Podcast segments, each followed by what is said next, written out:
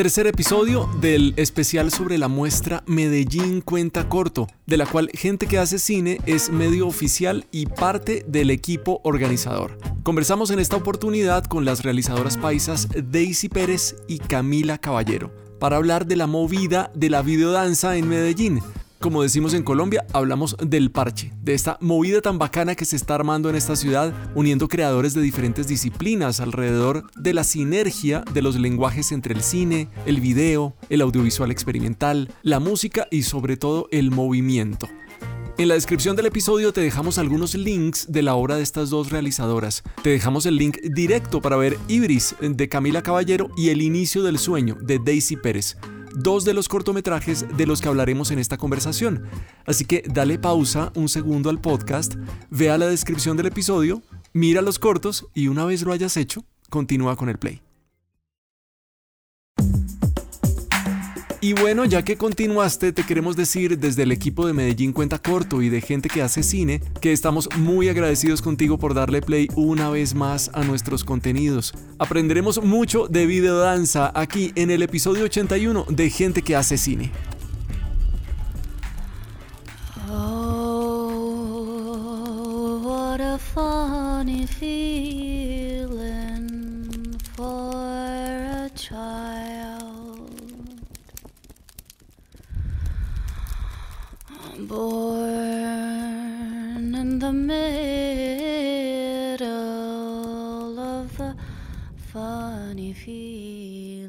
El tono de esta charla es dos personas que saben mucho de un tema y una persona que no tiene ni idea. Y ese soy yo. yo no tengo ni idea, pero estoy hacia... Yo creo que es como lo, lo apasionante de empezar una conversación. El tema que nos convocó en eh, Medellín Cuenta Corto es la movida de la videodanza. El escenario es Medellín. ¿Ustedes creen que es una movida? ¿Creen que es una tendencia? ¿Creen que es un parche? ¿Creen que es un movimiento? ¿Qué creen que es? ¿Cómo lo están viendo ahorita? Cami. Bueno, eh, tal vez vaya a ser un movimiento. Ahorita lo veo más como un parche y una tendencia. Eh, donde no sé por qué se dio en Medellín, pero por ejemplo lo hablaba con una amiga también que era que hay muchos realizadores en este momento, como por ejemplo los que han trabajado con Daisy, como Jairo, que llegaron pues a este mundo del audiovisual pues como normal y conocieron pues como ciertos bailarines, están en este mundo y ya como que el mundo del video danza para ellos también es una posibilidad muy grande ahora. Por ejemplo, eh, pues Daisy ya hablará mejor de eso, pero Jairo es una de esas personas que yo admiro por eso, porque yo lo veía a él y él era pues operador de cámara, de P, bla, bla, bla, videoclip. Y ahorita está sacando contenido y está sacando contenido de videodanza. Eh, ayer me vi con otro, otro amigo, bueno, el año pasado también otra amiga, ay, quiero hacer un teaser con videodanza, quiero que me ayudes. Y yo como, pues yo todavía no sé eso, pero dale. Y, mm, y otro amigo ayer también me decía, quiero hacer una videodanza otro amigo ya las hizo, ya las grabó y tampoco tenía nada que ver con la videodanza. Eh, también me buscó igual, como que ve, quiero hacer una serie de videodanzas. Entonces, y es acá, ¿cierto? Pues en Medellín. Y es gente que hace cine también. Entonces es como, ok, ¿por qué les interesa este cuento? Entonces, la verdad no sé, o sea, no sé qué, qué, qué es lo que tanto les llama la atención. Porque, por ejemplo, por mi parte, yo puedo hablar como con propiedad de por qué pero ellos pues como que de pronto son tan ajenos eh, a la danza como tal, me parece muy sorprendente y muy bonito también porque están como en esa, o sea, quieren como empezar una búsqueda y están sacando videodanzas, están en la movida, les interesa, eh, entonces creo que sí puede llegar a ser un movimiento incluso.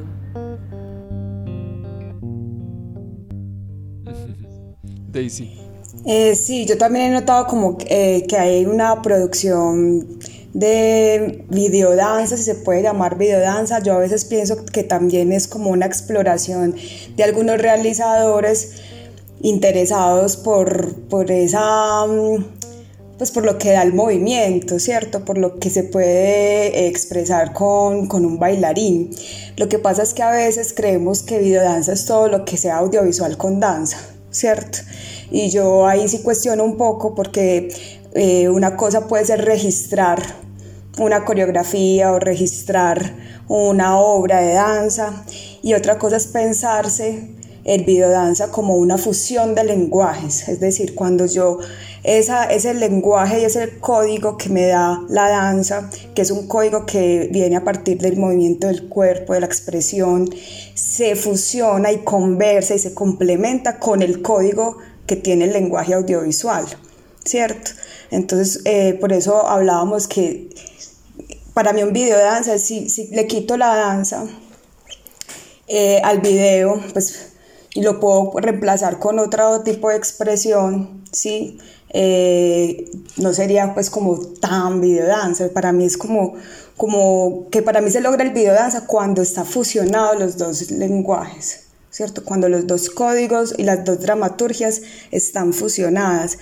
Entonces, eh, pues uno puede decir videodanza, pero, pero es, ahora estoy registrando a este bailarín em, haciendo, ejecutando una coreografía en un espacio, ¿cierto? o, cómo estoy haciendo para que esos dos lenguajes en realidad estén fusionados y que eh, se complementen. Entonces a veces... Es como más allá, entonces, disculpa que te interrumpa, es más allá de tomar la danza o el ejercicio del movimiento como un elemento más que agrego, sino entenderlo como tú lo decías, con todo su lenguaje, con todo su código y que se sume al tema del video, a la narrativa audiovisual. Y creo que, que, por ejemplo, pues con eso concuerdo totalmente con Daisy y cuando hablas de, de la movida en Medellín, por eso de pronto ella, ella sí está como más seria en ese asunto, pero yo decía que puede ser una tendencia o un movimiento por lo mismo, porque las personas están muy interesadas en este lenguaje, eh, no se ha explorado tanto, para mí es muy difícil que igual lo puedan explorar, porque mm, tiene que haber algo más que solamente querer grabar eso, una coreografía, ¿cierto? Entonces, por ejemplo, cuando, o sea, yo este año le ayudé a hacer un guion a, un realizador también de acá de Medellín, se llama Juan José, no sé si lo conocen, en fin. El caso es que él, él no tenía nada que ver con, o sea, no tiene nada que ver con la danza, ni la vida danza, ni nada de esto, pero obviamente se acerca, me busca y me dice como que, hey, quiero hacer un guion con danza, y yo, pero, ¿por qué? Sí, o sea, ¿por qué? o sea, ¿por qué? como que, no, solo lo quiero hacer. Y yo como que, bueno, yo te voy a ayudar, pero tienes que entender que hay más cosas que simplemente hacer un guion de danza. No es hacer un videoclip, no es hacer exacto, una... Juguemos a thriller. Exacto. Y eso es lo que confunden muchas veces y por eso no sale también muchas otras, porque realmente ese lenguaje del que, del que habla Daisy, Daisy ese código, eh, es complejo. Yo creo que esa es la búsqueda en la que ambas estamos, ella mucho más tiempo que yo y es muy complejo en serio de, encontrar. Y, tal vez es como ese afán por ese lenguaje y esa estética de, eso que dice ella, que el movimiento permite visualmente cosas muy bonitas. Entonces él me decía, por ejemplo, yo le quiero hacer una película a, un bailarín que es mi mejor amigo. Y, y por ejemplo, pues yo lo tengo ahí que él como guardadito, como... Mm", porque es muy buen bailarín, eh, pero es de los que no sobresale tampoco pues como su imagen. Entonces, bueno, él me, él me dice eso, como que, ay, quiero un bailarín que sea así, así, con estas características y se mueva súper bien. Y yo, así, ah, ese es mi actor, pero ¿por qué lo quieres a él? No, solo porque se ve muy bien en cámara. Y yo como, ok, dale, hagámoslo. Pero, pero siento que falta más como como exploración. E, exploremos un poquito de eso que estás diciendo acerca del papel del personaje que, está en la videodanza, ¿sí? Digamos, el bailarín eh, en la videodanza se convierte en un actor. O sea, cuál, es, cuál, es, ¿cuál es el lugar? Porque no solamente se expresa en el baile, sino también desarrolla un personaje. Si no estoy mal, en, eh, tu corto hay toda una dramaturgia metida Sí, en los dos cortos, pues en la tuya hay todo un tema mitológico y toda una cantidad de cosas súper fuertes ahí. Ahí no se necesita solamente que bailes bien, sino que expreses, que asumas un personaje, que actúes dentro del contexto. ¿Cuál es el rol del bailarín, bailarina, bien, en una videodanza? Daisy. Mm, a mí me gusta mucho la palabra intérprete. Sí, me, me, gusta como la palabra intérprete porque yo creo que fusiona esas dos cosas, ¿cierto? O sea, a eh, puedo ejecutar un movimiento técnicamente eh, de manera impecable, pero que también ese movimiento me esté expresando, ¿cierto? Y también el gesto, y también que estoy interpretando un personaje, o sea, no es el bailarín el que está ahí, eh, pues como dando su como su experticia, sino también que es un bailarín que está interpretando un personaje. Yo no sé, eh, hay como otras propuestas que hablan de eh, bailarín actor, ¿cierto? Eh, sobre todo, por ejemplo, en, en, el, teatro, en el teatro que, que maneja pues también la danza, pero yo creo que para mí pues es más simple llamarlo intérprete, no sé, como tampoco como eh, darle como muchas vueltas a cómo etiquetarlo, no me gusta como, como entrar en esas discusiones, pero, pero sí creo que debe ser un intérprete más como un bailarín que ejecuta un movimiento de manera técnicamente impecable.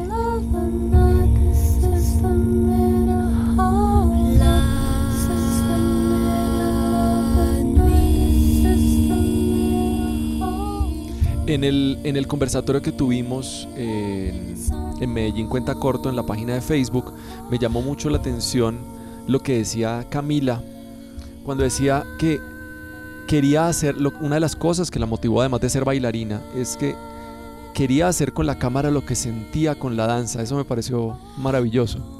Quisiera que exploraras un poquito de eso, pero en el caso de Daisy quisiera saber tu relación, tú no eres bailarina, pero tienes una cercanía con el teatro, con el arte y con y pues una tu, hermana es bailarina.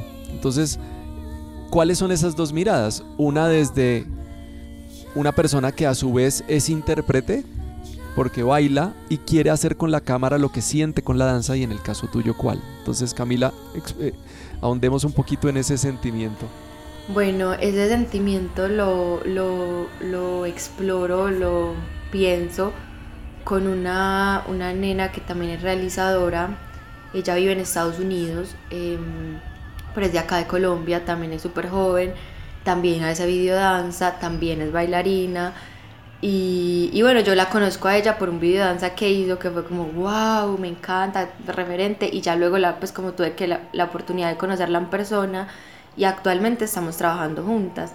Entonces yo le expresaba a ella como esa, esa angustia mía de eso mismo, de, hey, es que yo no quiero solamente registrar una coreografía, ¿cierto? Yo no quiero solamente registrar cómo baila alguien, yo quiero de verdad pensarme el cine a través de la danza. Entonces ella me explicaba eso ella, eh, y hablábamos y, yo le decía más, era como, yo quiero hacer, ese, o sea, yo cuando escucho una canción y la interpreto, pues la bailo, eh, yo siento que el espíritu de la danza literalmente en el momento como que se apodera de mí, pues de la música, perdón, el espíritu de la música, de lo que esté escuchando, se apodera.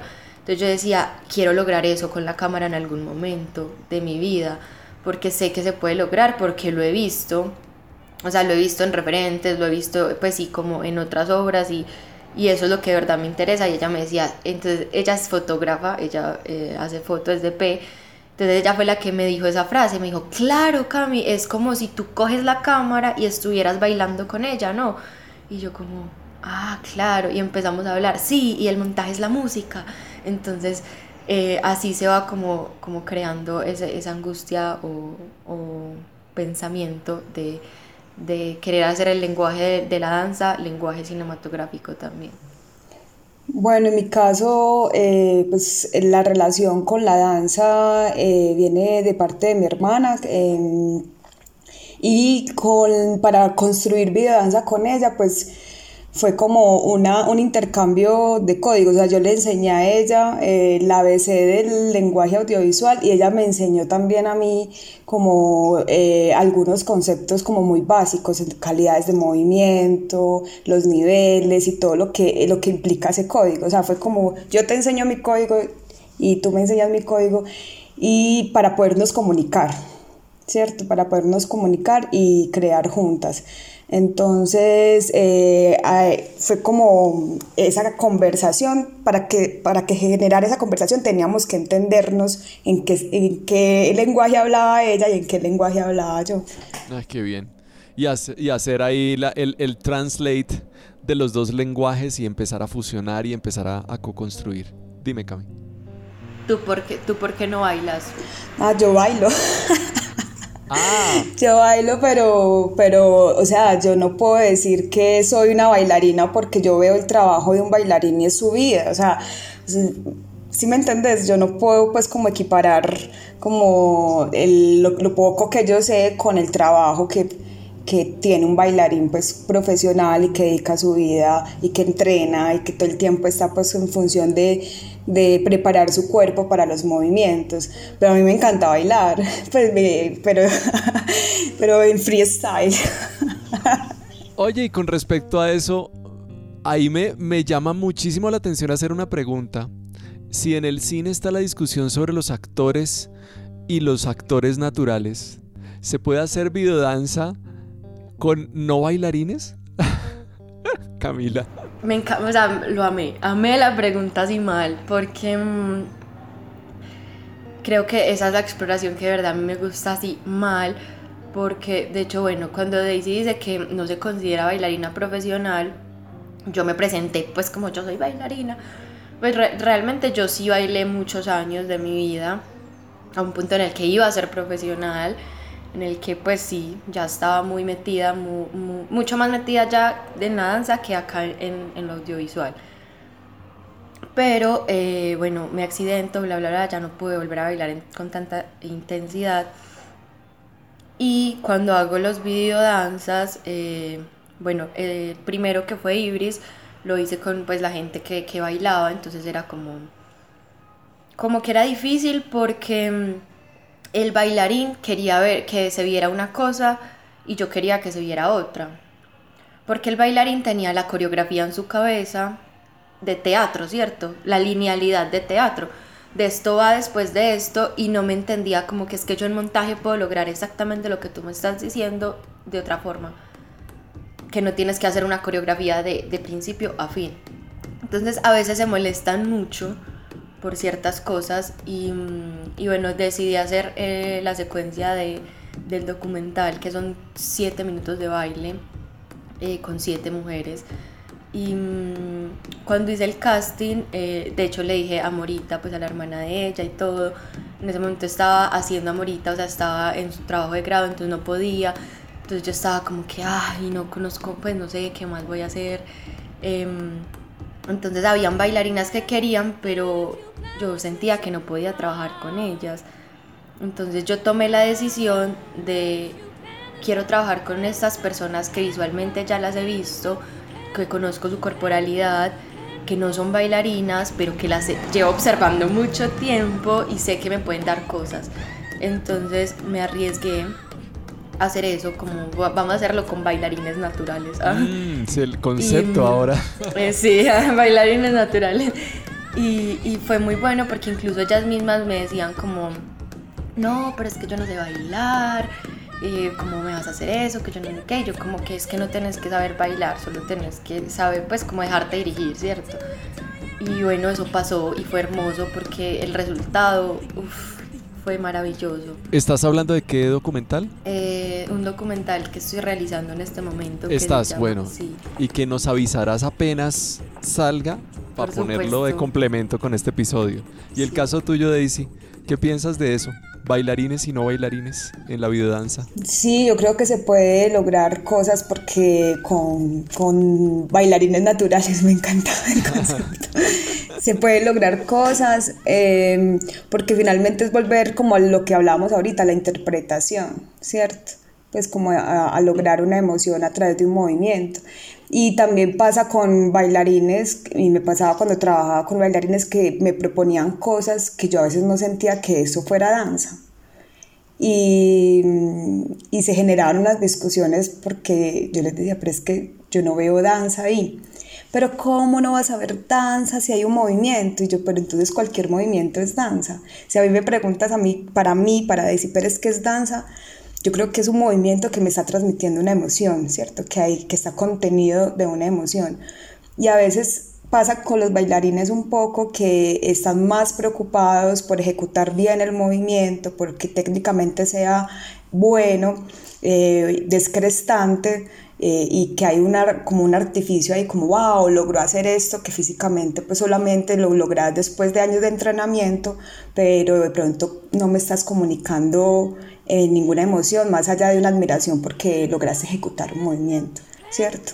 De hecho, eso, pues eso me, recuerda mucho como a Ibris, porque, por ejemplo, Ibris, a los bailarines de Ibris no les gusta pues a, Yuri le fue muy bien y tiene muy buena acogida y es muy bacano y a mí me gusta mucho, pero a los bailarines de Promenic cuando vieron Ibris, o sea, a ellos les gusta el, el, video, pero mm, ellos se ven y, lo odian, pues, o sea, se ven y son como que gas, esos movimientos tan mal ejecutados, tan poco técnicos, tan sucios, que no estamos haciendo nada y yo como, es que a mí me interesaba tu cara ahí y tu cara se ve hermosa no me interesaba nada más porque ya me dijiste todo con, con un así. Y, y, ya, pues muy charro porque se ponen muy bravos con, con ese tema. Me llama mucho la atención aquí hacer algún tipo de analogía con la pintura. Bueno, yo soy diseñador gráfico además. Y en algún momento algún profesor me decía que era tan importante el blanco como el resto de los colores, la ausencia de color como, como la saturación. ¿Sí? Eh, el espacio vacío y no, digamos, o hablar del silencio como eh, el ruido. Y en este caso el elemento, digamos, del movimiento en la danza es, digamos, símil al del color o al del ruido em, o al de un plano en dirección de arte con lleno de cosas, sí, al barroquismo. ¿También juegan ustedes con la quietud en la videodanza? Con, eh, con el no movimiento, ¿qué papel juega, podría jugar en la videodanza? Porque uno diría, esto desde que arrancan 3, 2, 1 están bailando hasta que se acaba. ¿Cuál es el papel de ese silencio del movimiento en una videodanza? Sí, yo lo he considerado pues como la, la quietud como, como algo que también expresa, ¿cierto? Eh, de pronto, pues yo no soy como muy conocedora, pero en la danza está lo de las calidades de movimiento, ¿cierto? Entonces, eh, más o menos también como las calidades del trazo, lo entiendo yo como haciendo un símil con, con con el dibujo, por ejemplo. Entonces, eh, tanto como la quietud o como un movimiento pues, de todo el cuerpo está comunicando cosas diferentes y yo sí lo he tenido en cuenta.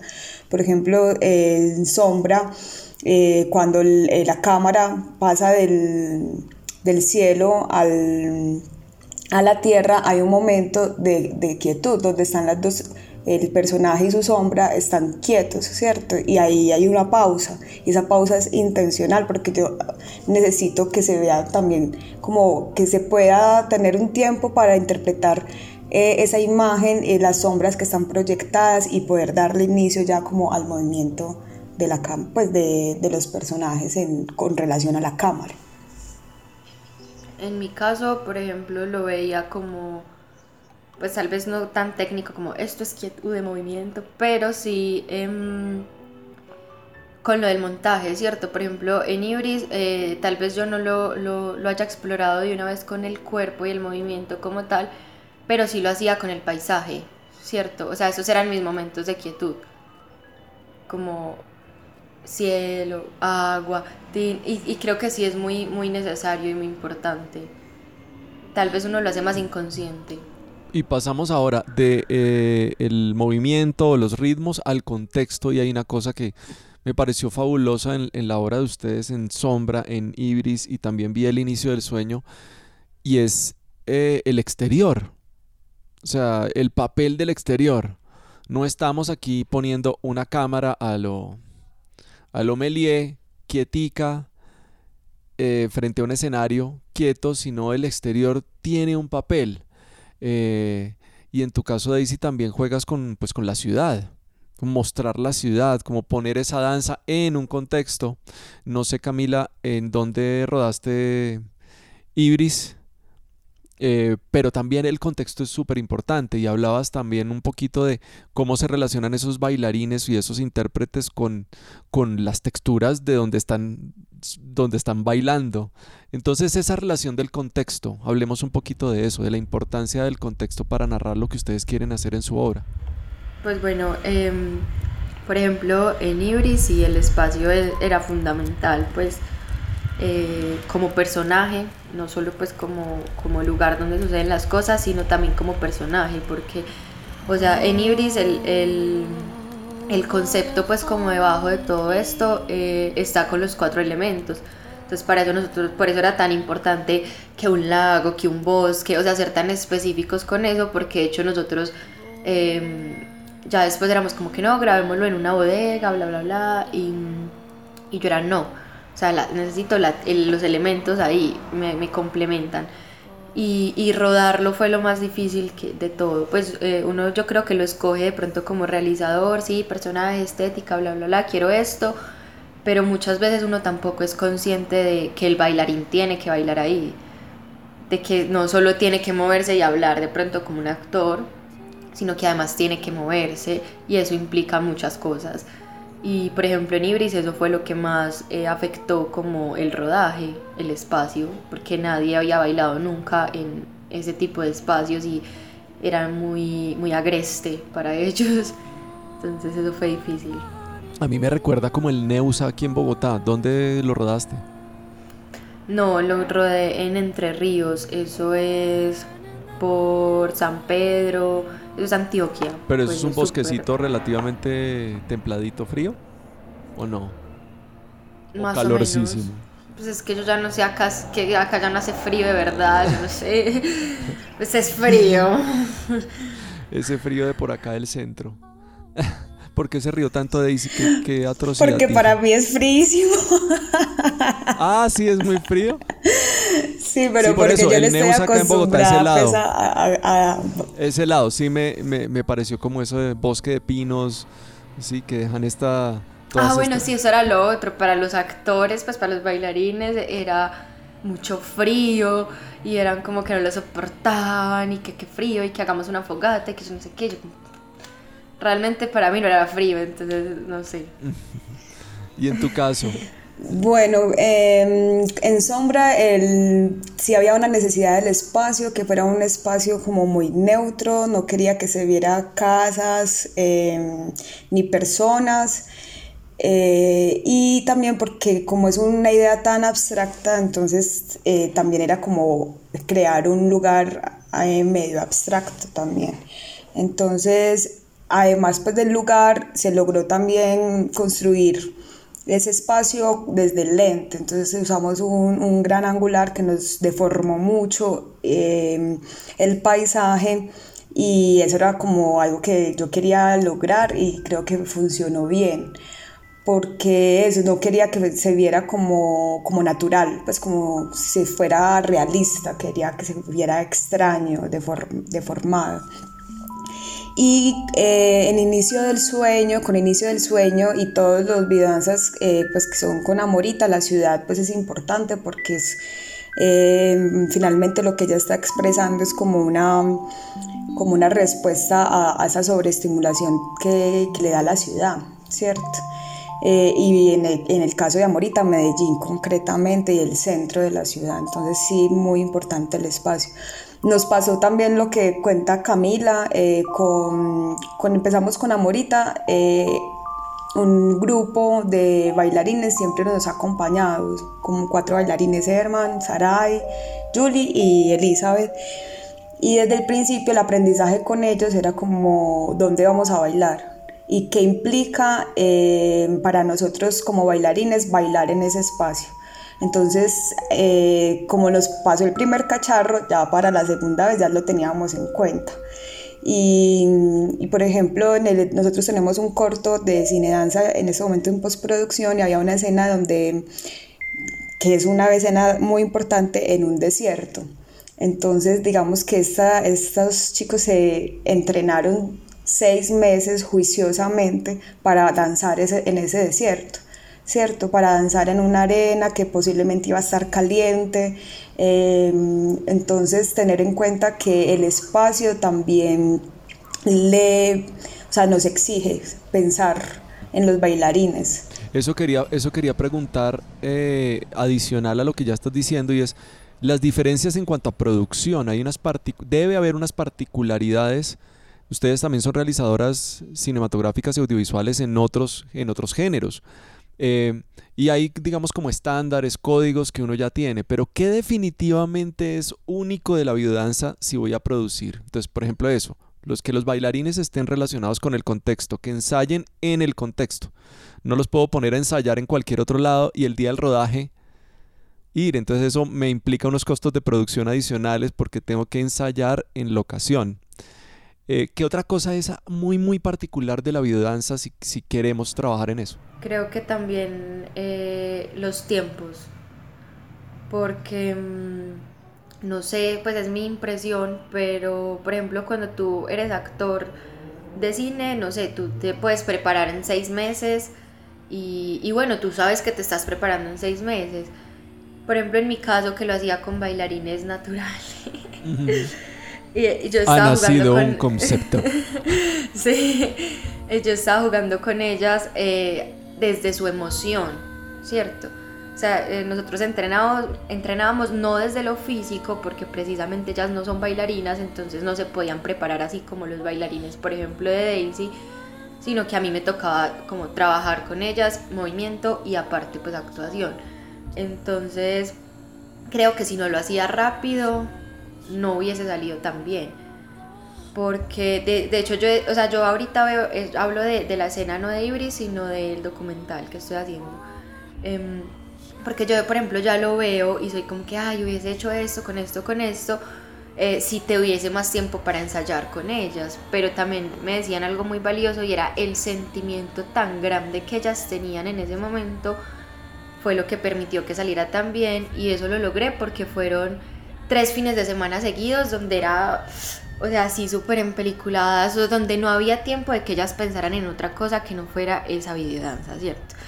Entonces creo que eso también ayuda porque el, siento que el movimiento a diferencia de la actuación es más efímero. Entonces tal vez captarlo, pues tu esencia real, su, pues lo, que de verdad te da, eh, es complicado. Eh, os lleva mucho tiempo, seis meses de preparación, o tienes que hacerlo súper rápido porque se te va a ir como, como esa gracia de, del bailarín, digo yo. Sí, yo estoy de acuerdo con Camila de que el tiempo hay que, pues como tratarlo con, con, más atención y también el bailarín de pronto está muy acostumbrado a ejecutar una sola vez una pieza en escenario, ¿cierto? Entonces eh, la da toda una sola vez y, ese, y sale hermoso y todo el mundo pues como se deja tocar por, por su interpretación. Pero cuando estamos grabando eh, lo, lo, puedes volver a hacer y otra vez y otra toma y una toma más y entonces como tener en cuenta que él, él, está haciendo un esfuerzo físico bastante grande eh, que de pronto todo tiene que salir de un poco mejor, o sea, tiene que estar más coreografiado con el equipo de producción porque eh, este bailarín no me va a dar físicamente, por más buena intención que tenga, eh, no me va a dar lo mismo en todas las tomas, ¿sí? Entonces... Sí, el tema del raccord, ¿no? Complicado. El tema, el tema del ensayo es súper, súper, súper importante y fundamental porque, sobre todo con foto, porque, por ejemplo, el bailarín se mata horrible haciendo una coreografía, lo que dice ella, súper compleja, que va a tener que hacer 50 veces y que él no sabe que va a tener que hacer 50 veces. Entonces, por ejemplo, en, en mi caso yo les decía como que, como no eran bailarinas naturales, eh, yo les dije, solo necesito tres movimientos. O sea, solo pueden hacer esta coreografía en tres movimientos, elíjanlos. Porque sabía que tenían que repetir esos tres movimientos 58 mil veces. Entonces sabía que más fácil se aprendían tres que toda una improvisación súper elaborada y súper guau, súper impresionante que no se iban a aprender y que iba a salir más mal cada vez que lo grabáramos. Entonces, también creo que es súper importante eso del ensayo con foto, porque en ensayo foto puede explorar más al bailarín, ¿cierto?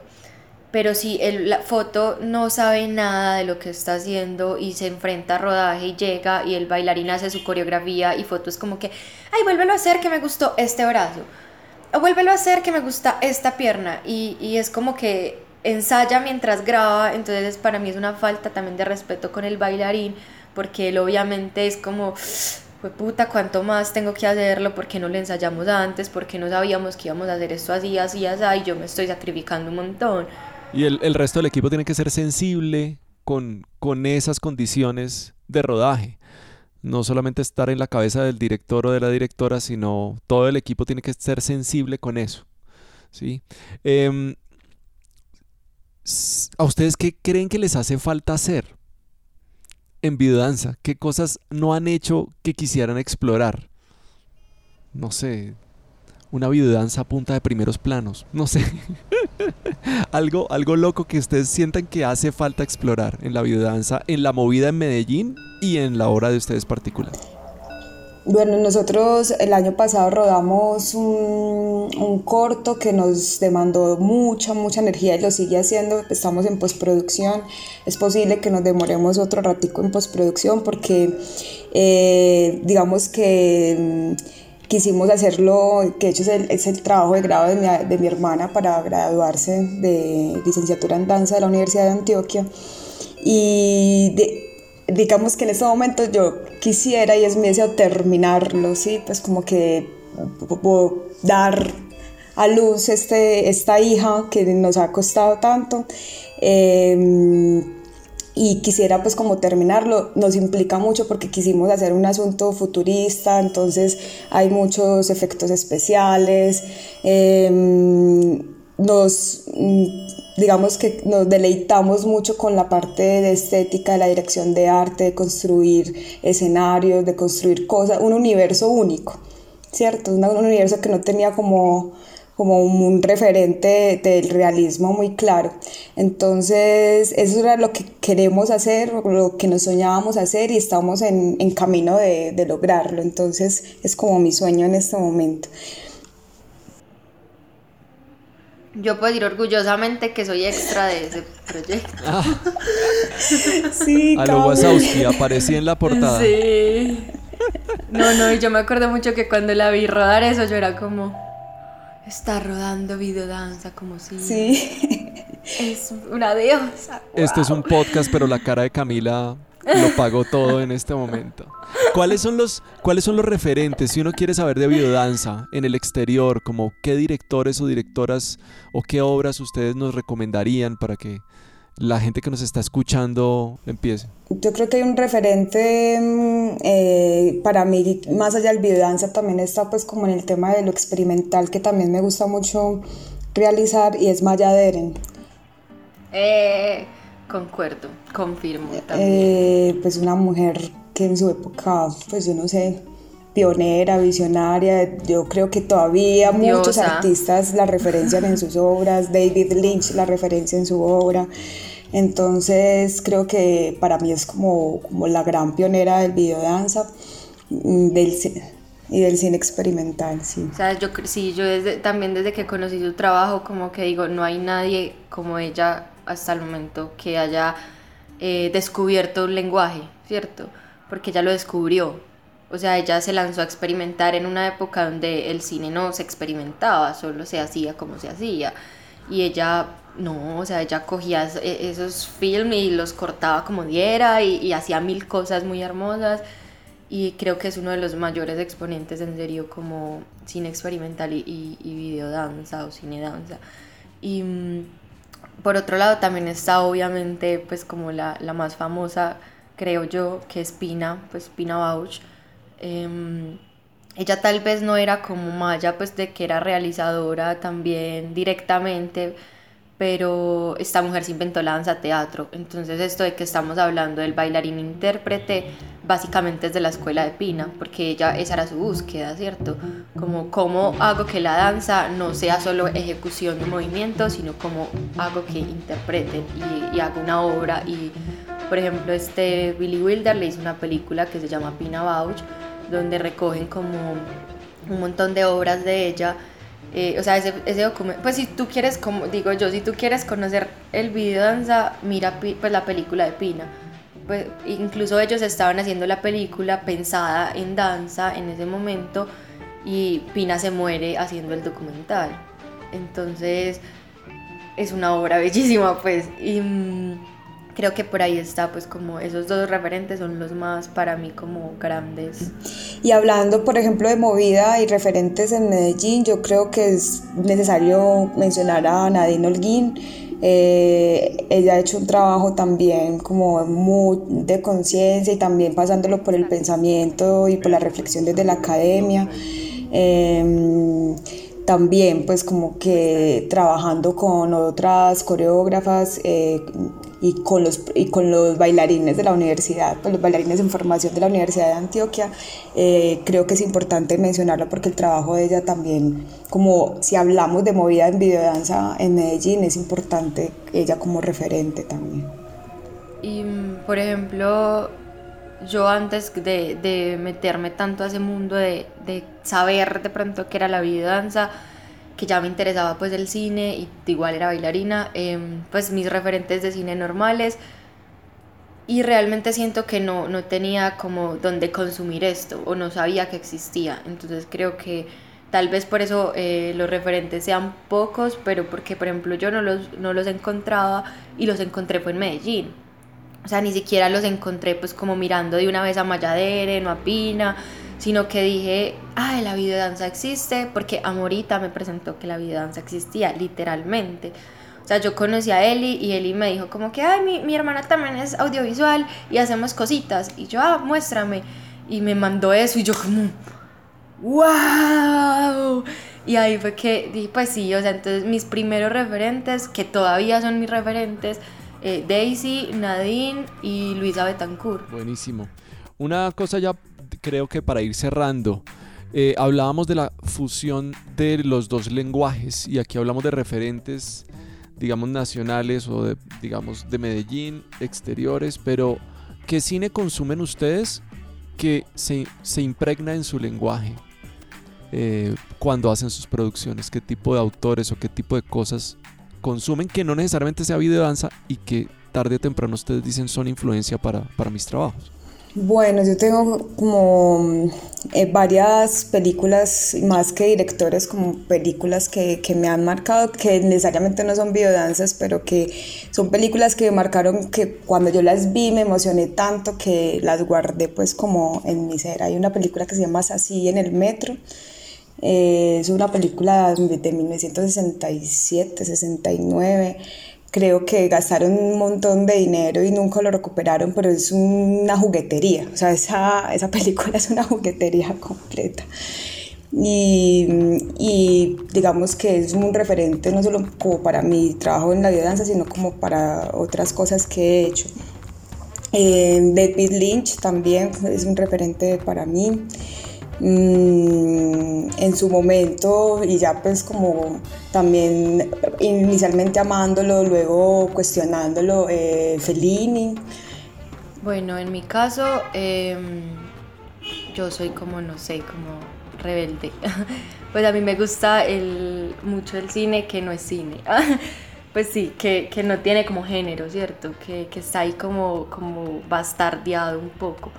Entonces, eh, a mí me gusta, pues además de la videodanza como, como obra en mi vida o no sé, eh, primero el documental. O sea, para mí el documental es lo que a mí de verdad me, me pone los pelitos de punta. Entonces, em, sigo desde hace mucho tiempo gente que hace sin ensayo, sobre todo, pues Marker, Mecas, o sea, pues como todo este movimiento que, que se dio. Eh, no es el cine que quiero hacer específicamente, pero es el cine que me, influenció. De pronto tal vez sea muy cliché, pero a mí Barda me influenció mucho. Pues todo su trabajo, eh, a esa señora yo la admiro demasiado. Y hay otra que es iraní, que se llama Sirin Neshat. Es una directora que, que descubrí también como ahí como bastardeando el cine y y me doy cuenta que es una, una, mujer que también explora, que también está en una búsqueda de un lenguaje, que es iraní, que habla sobre temas de la mujer. Bueno, uno de mis temas también como principales es el tema de la mujer y lo femenino. Entonces, creo que, que he explorado mucho pues como, como artistas que, que trabajan esto. Eh, obviamente pues como todos los que ya Daisy ha dicho, eh, pero de esa como Hola Bergman, pues así como que de verdad ame ese hombre. Y Maya Deren, pues como ya que la habíamos hablado, pero por ejemplo Maya Deren para nosotros en inicio del sueño fue como súper importante, pues yo creo que se ve muy claro ahí la influencia de ella en ese video de danza. Total. Bueno, pues yo gustoso de escucharlas, de aprender tanto en esta hora conversando. Eh, creo que el camino para los que estamos escuchando, para los que estamos aquí conversando con ustedes, pues nada, inicia. Tengo ganas de hacer la tarea e ir nombre por nombre de cada una de las cosas que ustedes han hecho para, para meternos. Creo que es un movimiento muy bacano. Ojalá que el parche siga creciendo en Medellín y en otras ciudades. Imagínense la belleza de videodanzas que pueden salir en el Chocó, en, en los llanos, en los Santanderes, en la costa Ojalá la producción que ustedes hagan y la obra que ustedes hagan las lleve a explorar esos otros, esos otros, contextos, esos otros intérpretes, esos otros lugares, ¿no? Yo tenía una duda de eso para Daisy, ¿dónde era eh, Sombra? Porque yo cuando lo vi yo pensaba que era Eli, porque pues se parecía mucho, pero yo sí la veía y yo era como que ah, se parece mucho más a pero Eli se ve rarita. Eh, se ve como Eli, pero como que sí, Sombra la, lo rodamos en Cuba. Y la bailarina se llama Alejandra y ella es ecuatoriana. Entonces nada, chicas, un abrazo, disfruté mucho la conversación, me encantó hablar de intérpretes, de bailarines, no bailarines. Eh, porque me parece que es un camino bien bonito, ¿no? Que también le puede dar lugar a, cuerpos no explorados, así como digamos, no sé, en el modelaje está todo este tema de y porque una persona, entre comillas, con su cuerpo normal, no habitando en los perfeccionismos, no puede ser modelo, qué bonito explorar la danza y el movimiento con, desde la cotidianidad, desde la normalidad. Me encanta, me encanta todo este tema y bueno, muchas gracias por haber estado acá y por su tiempo. Gracias a ti. Muchas gracias a Daisy y a Camila por su tiempo. Estaremos atentos a sus nuevas producciones y también a la publicación en plataformas digitales de todos sus cortometrajes y proyectos. Medellín Cuenta Corto es un equipo conformado por Melissa Mira, Sara Restrepo, David Restrepo y Alejandra Morales. Nosotros somos gente que hace cine, medio oficial de esta muestra. Camila Guerrero en producción y medios, Diego González hace la música del cabezote principal y yo soy Mauro. Pronto nos volveremos a abrazar. Mientras tanto, sigámonos escuchando.